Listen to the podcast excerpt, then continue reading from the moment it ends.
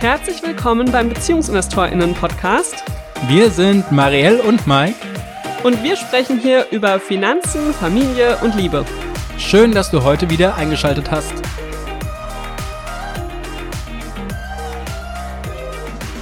Hallo und herzlich willkommen hier zur aktuellen Newsfolge im BeziehungsinvestorInnen-Podcast. Ich bin etwas am Kränkeln, relativ viel am Husten. Das heißt, Marielle, du hast heute die Ehre, ganz viele Fragen zu beantworten, die ich stellen werde. Haha, na dann hoffe ich mal, dass ich die beantworten kann.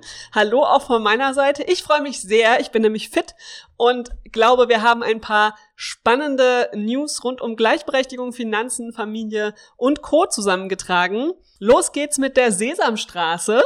Das hast du mit beigetragen, Mike. Das ist eine Neuigkeit, die schon im März in den Medien war. Und da geht es um Elin. Wer oder was ist Elin? Ja, Elin ist die neue Bewohnerin in der Sesamstraße.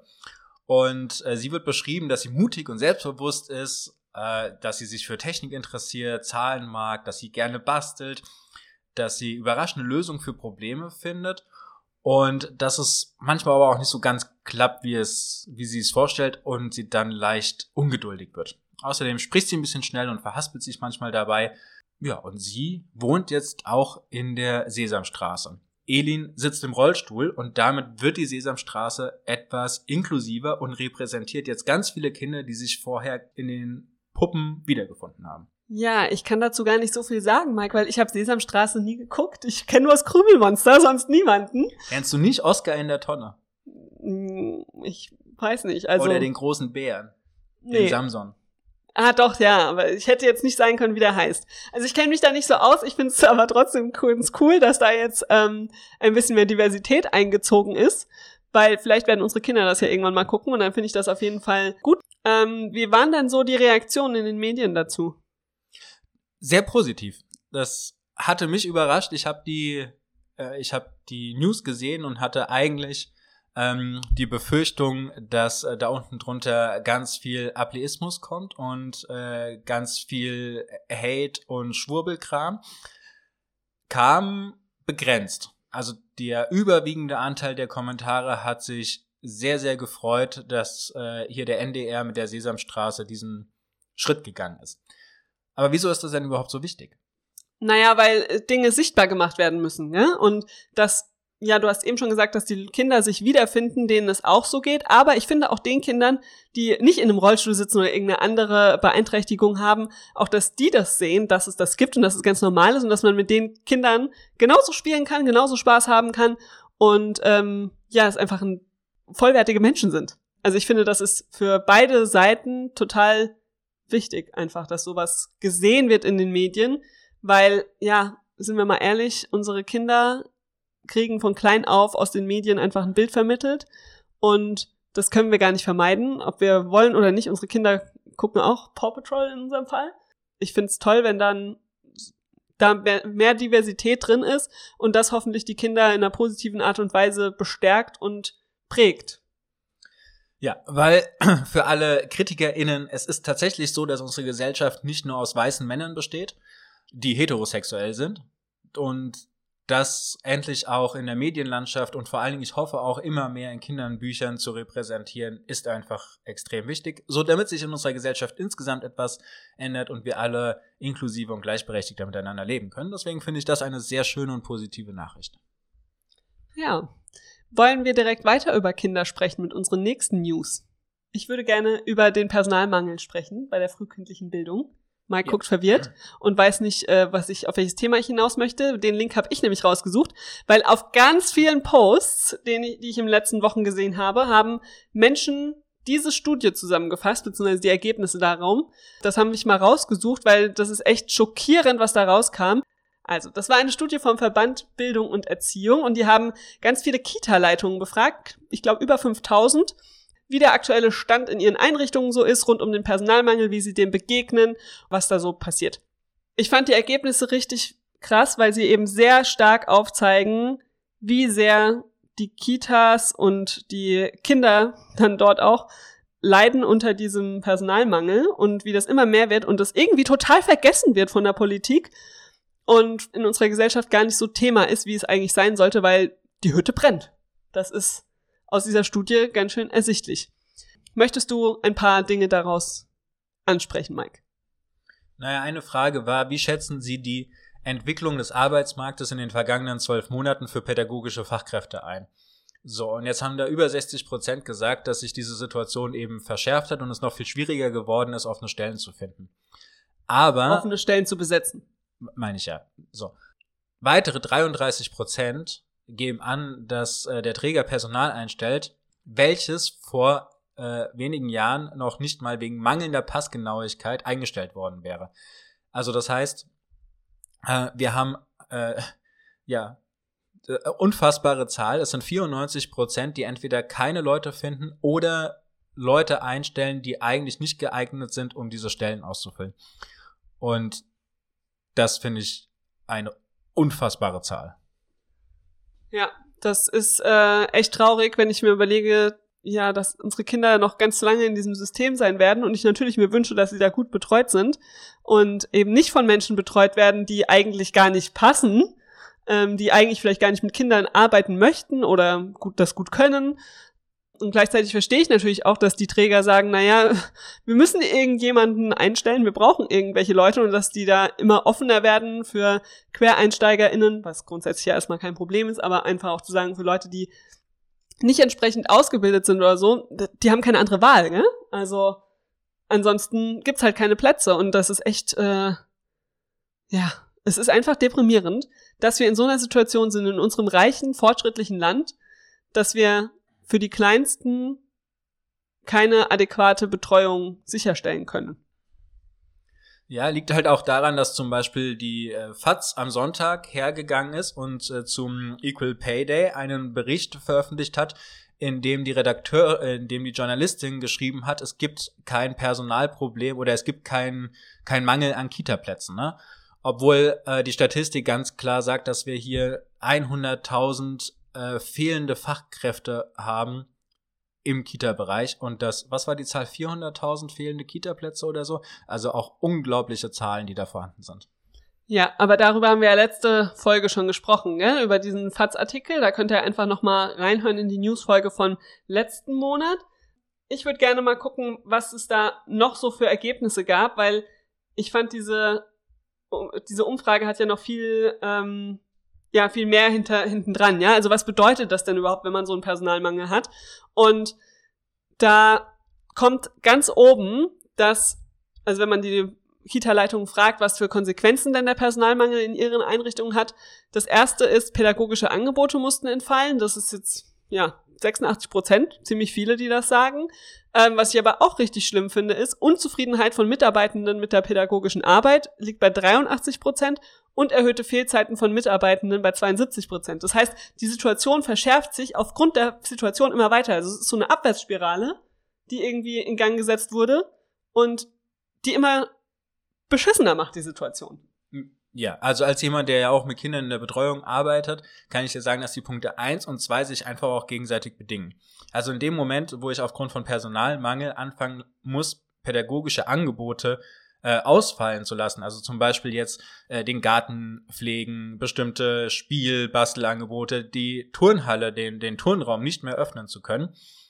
Dass das dann dazu führt, dass ich natürlich unzufriedener bin.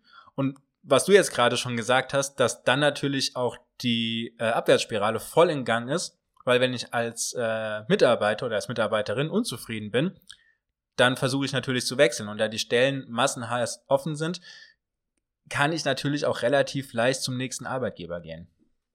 Ja, wobei es da dann nochmal nicht unbedingt viel besser ist, gell? Ja, andere Konsequenzen, die hier genannt werden, sind reduzierte Kita-Öffnungszeiten. Das kriegen wir tatsächlich auch schon live mit bei Freunden und Freundinnen, deren Kinder ähm, teilweise einfach nicht betreut werden können, weil nicht genug Personal da ist oder dass Gruppen zusammengelegt wurden. Ich weiß auch, dass zum Beispiel bei uns in der Kita ähm, jetzt der sogenannte Notplatz belegt ist. Also jede Gruppe hat wohl einen Notplatz. Und der ist jetzt in allen Gruppen bei uns in der Einrichtung auch belegt. Also die Gruppen sind alle super voll. Und das bei der angespannten Personalsituation ist halt echt äh, Wahnsinn, gell? Vielleicht der spannendste Punkt hier, keine Auswirkungen, dass der Personalmangel keine Auswirkungen hatte in den letzten zwölf Monaten, haben 3,7 Prozent der äh, Befragten mit angegeben. 3,7 Prozent. Ja? Alle anderen Gründe waren dann deutlich höher. Jetzt ist natürlich die Frage, was tun? Und auch das wurden die Kita-Leitungen gefragt. Sie wurden gefragt, welche Maßnahmen werden in ihrer Einrichtung zum Umgang mit dem Personalmangel ergriffen.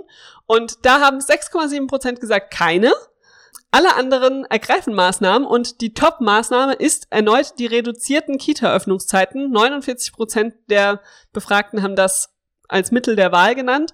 Und wozu führt das? Zu reduzierten Kita-Öffnungszeiten? Ja. ja, dass Mütter zu Hause bleiben und auf ihre Kinder aufpassen müssen. Und warum schon wieder die Mütter? Naja, weil Papas nicht zu Hause bleiben. Also, ich weiß nicht, es ist immer so, dass dann die Mütter auf der Arbeit anrufen müssen und sagen müssen, ja, Kita hat heute zu, wir sind nicht da. Das ist einfach so.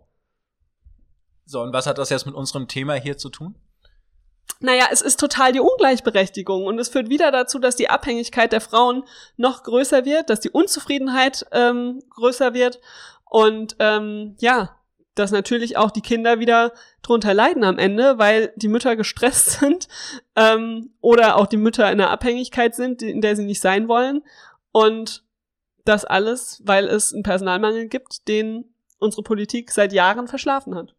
Ja, das äh, ist äh, ein sehr trauriges Bild, was wir hier haben. Und das sind jetzt natürlich auch alles nur Behelfsmaßnahmen. Also nichts davon wird das Problem lösen. Äh, was vorhanden ist, sondern das Problem muss auf anderer Ebene, und da hast du gerade die Politik angesprochen, da gelöst werden. Ähm also du hast jetzt gerade gesagt, all diese Sachen, was wird hier noch genannt? Ja, Einsatz von Springerkräften, Anordnung von Mehrarbeit, Aufstockung von Teilzeitkräften, wenn das immer mal so einfach wäre, ähm, Einsatz von bereits im Ruhestand befindlichen Personals. Also das man hört, merkt schon daran, es wird wirklich alles versucht, um irgendwie an Mitarbeitende zu kommen, die sich um unsere Kinder kümmern. Und ja, das ist das, was du gerade meintest mit all diese Maßnahmen. Ja, ja das wird alles äh, wahrscheinlich nichts ändern, wenn wir nicht grundsätzlich uns anschauen, was können wir verändern und wie können wir diese Berufe aufwerten, wie können wir es attraktiver machen, in dem Bereich zu arbeiten und wie können wir vor allem auch die Rahmenbedingungen dann ändern. Ja? Weil es gibt ja ganz viele Menschen, die sagen, sie wollen mit Kindern arbeiten, sie haben da Lust drauf, aber es ist halt einfach super schlecht vergütet nach wie vor oder die Rahmenbedingungen sind auch nicht gut.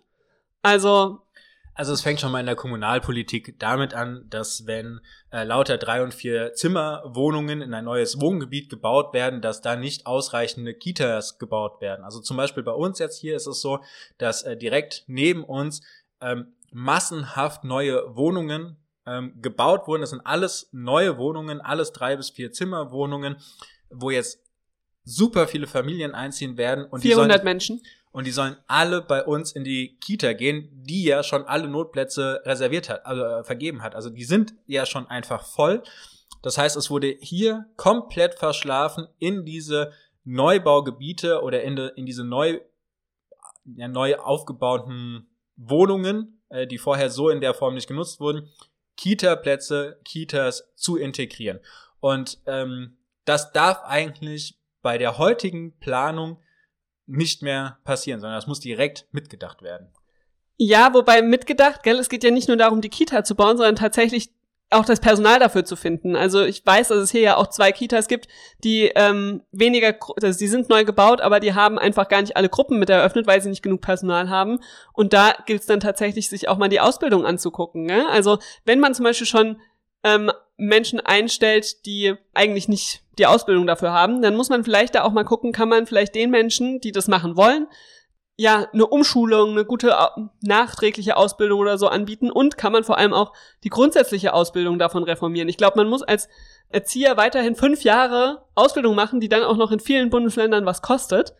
Ähm, das muss endlich mal reformiert werden, damit einfach es allein schon attraktiver wird, sich überhaupt für diesen Berufsweg zu entscheiden. Also noch nicht mal dann darin zu arbeiten, sondern sich überhaupt die initiale Entscheidung zu treffen, weil wir brauchen einfach mehr Menschen, die das machen möchten.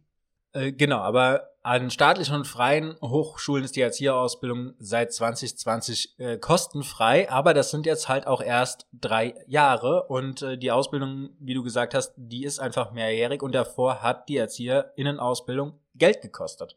Naja, und die Ausbildungsvergütung ist ja dann auch die Frage, gell? Gibt's eine? Wie groß ist sie?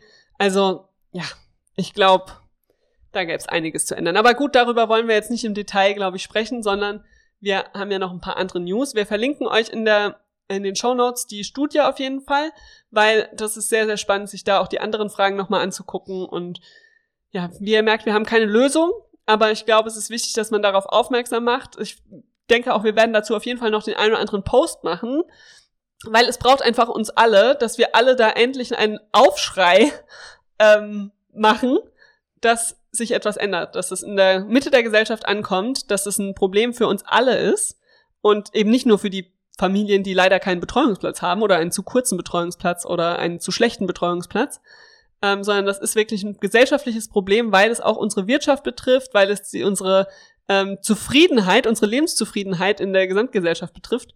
Also, ja. Und auch unsere Zukunft ja, der klar. Gesellschaft. Also, ne, dass die Kinder werden hier in der Kita einfach auch schon mit ausgebildet, jetzt, jetzt nicht im Sinne von äh, Handwerk oder so, sondern sie werden äh, in ihren Umgangsformen ausgebildet, äh, sie werden da begleitet und betreut und das ist die Zukunft unserer Gesellschaft. Und wenn auch die Eltern immer weniger Kinder bekommen, weil sie quasi mit der Überforderung nicht zurechtkommen, heißt das, dass unsere Gesellschaft an sich auch immer weiter schrumpfen wird.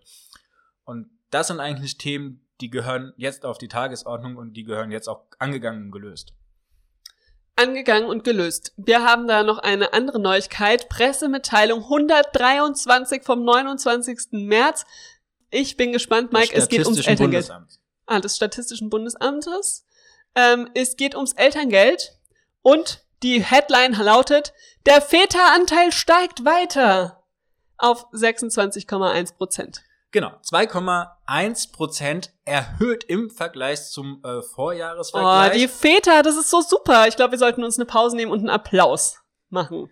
Ne, jetzt spar dir mal ein bisschen deinen Sarkasmus und lass uns mal genauer reingucken, wie das Ganze hier aussieht. Also wir hatten im äh, 2021 einen äh, Väteranteil beim Elterngeld von 25,3 Prozent und der ist jetzt eben äh, auf 26,1 Prozent äh, gestiegen, also das heißt 0,8 Prozentpunkte höher. Äh, in ganzen Zahlen bedeutet das übrigens, dass das ungefähr 10.000 Menschen sind, ähm, die jetzt hier Elterngeld bezogen haben, die vorher eben kein Elterngeld bezogen hätten. Ja, und bei den Frauen ist es sogar so, dass es rückläufig ist. Also die Leistungsbeziehung ist um 2,3 Prozent gesunken im Vergleich zum äh, Vorjahreswert, ähm, was natürlich dann auch dazu beiträgt, dass äh, prozentual äh, der Anteil der Väter eben gestiegen ist. So, jetzt könnte man sich freuen und könnte sagen, juhu, super, feiern wir total, wenn es da nicht ein klitzekleines bis größeres Aber gäbe. Und zwar ist es so, dass die Frage ja ist, wie lange wird denn bezogen? Dieser Anteil bezieht sich erstmal nur darauf, wird überhaupt bezogen, also haben sie mindestens einen Monat genommen, oder wird gar nicht bezogen. Mehr wird in dieser Statistik jetzt erstmal nicht abgefragt. Das Interessante ist aber, wie lang bleiben denn die Leute zu Hause? Und das ist ja auch das, was in dem Ernährer Hausfrauenmodell das Entscheidende ist. Das Ernährer Hausfrauenmodell in Deutschland ist so, dass die Frau mindestens zwölf Monate zu Hause bleibt und der Mann eben nur diese zwei Monate. Das sind dann im Sprachgebrauch diese Vätermonate, die eigentlich gar nicht existieren, sondern das sind die Partnermonate, die eben nur dann ausgezahlt wird, wenn der zweite Elternteil das auch nimmt. Aber die Rollenverhältnisse könnten eigentlich komplett andersrum sein. Ist es aber nicht. In Deutschland ist äh, über 93 Prozent der Eltern leben in diesem NRA-Hausfrauenmodell. Und wenn wir uns das jetzt mal angucken, wie denn die durchschnittliche Dauer des geplanten Elterngeldbezuges ist, dann ist es so, dass es bei Frauen ähm, weiter nach oben geht, wenn wir das uns angucken, dann haben wir 2019 14,3 Monate, 2020 14,5 Monate und sind jetzt bei 2022 eben bei 14,6 Monaten angekommen. Was auch 2021 die Zahl war, also da hat sich nichts geändert. Genau.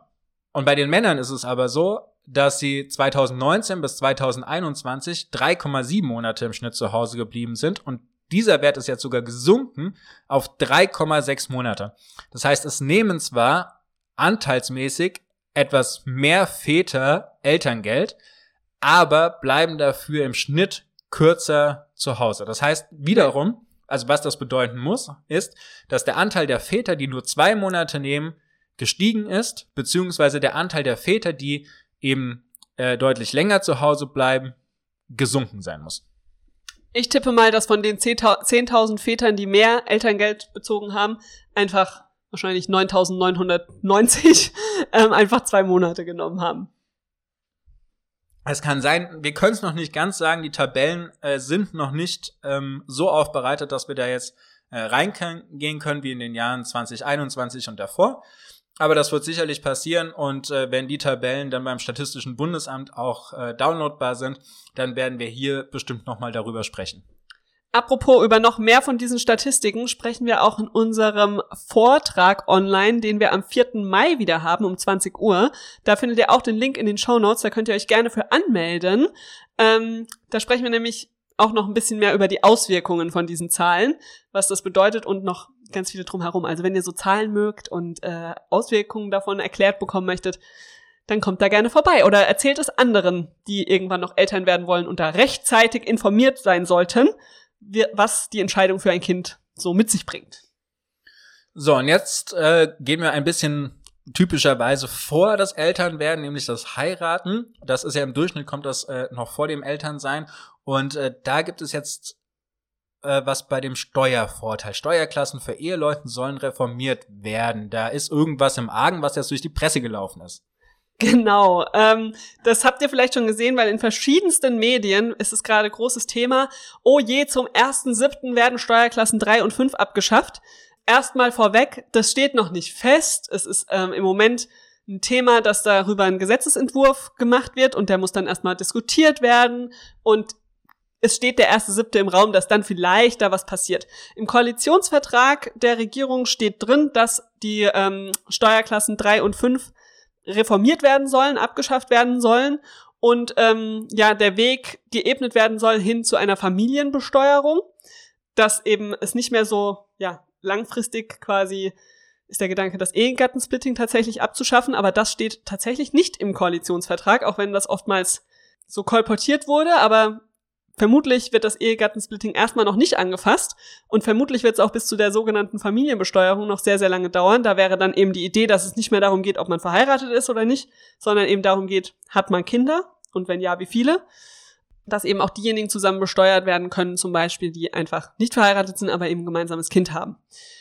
Genau, und diese, diese Abschaffung der Steuerklassen 3 und 5 soll da eben so der erste Schritt sein in die Richtung.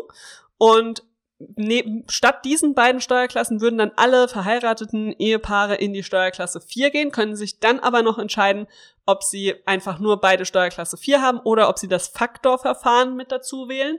Da würde dann eben wieder jeder individuell besteuert werden, beziehungsweise übers Jahr hinweg seine individuelle Lohnsteuer zahlen, sodass man am Ende weniger wahrscheinlich eine Nachzahlung hat, ähm, als das, wenn man ist, wenn man einfach nur beide Steuerklasse 4 haben. Aber das führt jetzt recht weit. Ich wollte eigentlich hier nur anbringen, dass das im Moment überall diskutiert wird, dass wir aber eigentlich uns alle entspannt zurücklehnen können, weil es wird noch dauern. Vermutlich wird das alles gerade ein bisschen heißer diskutiert, als es dann am Ende kommen wird. Und wir werden uns das auf jeden Fall weiter im Blick behalten und einfach mal gucken, was da tatsächlich zum 1. Juli oder auch vielleicht zum 1. September oder irgendwann später dieses Jahr passiert. Ich bin auf jeden Fall dafür. Ich finde Steuerklasse 3 und 5 das ist einfach unfair. Es ist meistens zum Nachteil der Person, die weniger verdient, ähm, vor allem für den Kopf. Und ich glaube, das braucht's nicht mehr, das passt nicht mehr in unsere Zeit, aber das ist meine persönliche Meinung. Ich weiß nicht, Mike, ob du das anders siehst. Nee, es sorgt einfach äh, für, dass Menschen in die Abhängigkeit rutschen, ähm, was vielleicht ohne nicht so ganz äh, möglich wäre, weil quasi die 3,5 verwendet wird, aber dann insgesamt das nicht als Familieneinkommen äh, gesehen wird, ähm, sondern dann doch wieder als individuelles Einkommen und dann ist die ganze Idee davon auch schon wieder hinüber. Deswegen halte ich es für doch etwas äh, gefährlicher. Genau, aber man muss natürlich auch sagen, man kann nicht einfach drei und fünf abschaffen, weil es hat natürlich auch viele Vorteile für manche Paare. Ja? Also es gibt ja die Regelung zum Beispiel, dass die Entgeltersatzleistungen sich an dem Nettoeinkommen orientieren, sei es jetzt Arbeitslosengeld, sei es Elterngeld das ist ja auch was, was wir in unserer Elternzeit-Masterclass zum Beispiel immer wieder besprechen, dass es sich schon lohnen kann, in drei und fünf zu wechseln in bestimmten Elternzeitmodellen, ähm, um einfach mehr Elterngeld zu bekommen. Und wenn man jetzt einfach die drei und fünf abschafft, dann nimmt man den Menschen auch diese Möglichkeit, da ein bisschen Gestaltungsspielraum zu gewinnen. Und gerade die Paare, die eben einen großen Gehaltsunterschied haben, haben halt von diesem Modell schon auch sehr profitiert gell? und sind überhaupt durch so Zeiten mit Elterngeldbezug zum Beispiel dann dadurch überhaupt gut durchgekommen, dass sie das machen konnten, wenn sie es wussten, wenn sie rechtzeitig darüber informiert waren und ähm, das auch zu ihrem Vorteil nutzen konnten. Ich glaube ja nach wie vor, dass viel zu viele Paare da auch gar nicht genug informiert sind und gerade diejenigen, die es besonders bräuchten, wahrscheinlich die Infos eh nicht haben. Ja, wenn es soweit ist, äh, werden wir dazu bestimmt nochmal eine ausführlichere Folge machen. Vielleicht laden wir da auch einfach mal eine Steuerexpertin ein für dieses Thema, um dann da auch fachgerechte Antwort geben zu können. Marielle, hast du mitbekommen, was Herr Lindner und das Bundesfinanzministerium gemacht noch, haben? Noch gemacht haben. Ja. Ähm, ja, die haben eingeladen zum FinfluencerInnen-Treffen, um die Finanzbildung zu voranzubringen, weil es gab ja auch in den letzten Wochen irgendwann, gab es ja dieses ähm, initiale Treffen, wo das Finanzministerium und das Bildungsministerium zusammen eine äh, Veranstaltung hatten und gesagt haben, ab jetzt verschreiben wir uns der Finanzbildung, wir wollen da was machen. Sie haben da drei Maßnahmen verkündet und eine davon war eben auch, ja, Finanzbildung durch einen Plattformaufbau und so weiter voranzubringen und äh, Finanzbildungsangebote zu bündeln. Und jetzt gab es eben dieses FinfluencerInnen-Treffen. Ich sage explizit FinfluencerInnen-Treffen, weil das ist das, worauf du, glaube ich, hinaus willst, dass da weniger Influencerinnen dort waren, deutlich weniger, als Influencer. Genau, um konkret zu sagen, waren äh, die Katharina Brunsdorf und die Natascha Wegelin, äh, einmal von den Finanzhelden, einmal von Madame Moneypenny mit äh, eingeladen und dann auch auf den Fotos da und der Rest waren einfach Männer. Gute Männer, muss man auch sagen. Ne? Also da waren ja große Accounts dabei, die super wertvollen Content machen. Also wir möchten hier auf keinen Fall sagen, dass die äh, da zu Unrecht gewesen wären. Aber der Runde hätten wahrscheinlich noch eine Handvoll Frauen ganz gut getan. Gibt ja, ja noch ein paar gute Influencerinnen. Also, die Frage ist ja grundsätzlich, was will ich mit so einem Treffen erreichen? Also, möchte ich äh, möglichst wertvolle Inhalte bekommen, möglichst wertvolle Ideen bekommen und damit ein sehr breites Spektrum unserer Gesellschaft ähm, abdecken, um damit dann passende Finanzbildungsangebote auch erschaffen, zu unterstützen, entwickeln und so weiter zu können. Wenn das der Ansatz ist, dann muss ich eigentlich als äh, Bundesfinanzministerium hergehen und eine möglichst diverse Gruppe an Menschen zusammenbringen, die diese ganzen Facetten in unserer Gesellschaft abbilden können, um dann auch die entsprechenden äh, Bedenken, Vorteile, Nachteile und so weiter und so fort äh, zu Wort bringen zu lassen, um da dann ein möglichst inklusives und äh, diverses Angebot erschaffen zu können, was eben, und ich meine, das ist hoffentlich der Anspruch, wenn wir über Finanzbildung bei Kindern sprechen, möglichst alle Kinder erreichen können. So, das wäre jetzt der eine Anspruch. Wenn ich das mache, dann muss ich bei der Zusammensetzung natürlich darauf achten, dass die Gruppe entsprechend äh, Diversität aufzeigt. Der andere Anspruch, warum ich sowas mache, ist PR. Also das heißt, ich möchte eigentlich möglichst viele medienwirksame Fotos ähm, erreichen. Und dann brauche ich natürlich möglichst die Accounts, die sehr, sehr viele FollowerInnen haben, die sehr viel Reichweite haben. Und äh, damit diese Fotos dann natürlich auch hoffentlich in ganz Deutschland verteilt wird, dass hier der Herr Lindner jetzt eben mit den FinfluencerInnen äh, sich austauscht, um dann die Finanzbildung in Deutschland etwas weiter voranzubringen. Ich persönlich bin tatsächlich sehr enttäuscht, dass es allen Anschein nach, ich weiß es nicht, war jetzt nicht im äh, Finanzministerium und habe auch nicht die Planung mitgemacht, aber der Beigeschmack bleibt, ist meine persönliche Meinung, dass hier tatsächlich etwas mehr Wert auf äh, die PR gesetzt wurde, dass diese ganzen, es scheint ja auch, dass jeder einzelne Anwesende dort ein Foto mit Herrn Lindner an diesem äh, Tisch gemacht hat. Es gibt ganz viele Gesprächsfotos, alle wunderbar hochauflösend, die jetzt äh, auf LinkedIn und in den anderen sozialen Medien eben verteilt werden. Das ist sehr pressewirksam. Ich weiß nicht, wie viel das tatsächlich der Finanzbildung gedient hat, weil, wie du schon gesagt hast, es sind fast ausschließlich Männer da gewesen, abgesehen jetzt von Katharina und Natascha. Damit ist hauptsächlich eine Perspektive mal wieder vertreten worden und ganz viele anderen Perspektiven, die vielleicht durch kleinere Accounts, die vielleicht nicht diese enorme Reichweite haben, äh, aber hätten vertreten werden können. Und diese Chance, die wurde meiner Meinung nach ähm, total verpasst. Ja, also ich habe auch schon in den Kommentaren auf LinkedIn gesehen, dass ähm, der Christian Lindner und ein paar andere aus dem Ministerium auch schon kommentiert haben, dass sie ähm, das Problem sehen und dass sie beim nächsten Mal noch mehr Frauen einladen möchten und dass sie irgendwie auch mehr einladen wollten, aber nicht so viele zugesagt haben, wo ich mir auch schon wieder denke, ey, es gibt genug, ja, die man mal hätte anfragen können und wir kennen ja auch einige und die haben sicherlich keine Anfrage bekommen, das wüssten wir. Ähm, wir haben ja auch keine bekommen. Ja, wir haben ja auch keine bekommen. Naja, und man muss auch einfach sagen, also wenn es jetzt um Finanzbildung für Kinder geht, ist das ja zum Beispiel eines unserer Steckenthemen. So, und es ist, ne, also wenn man sich tatsächlich mit der Materie beschäftigt hätte, dann hätte man dazu kommen äh, müssen, das, um das zu machen.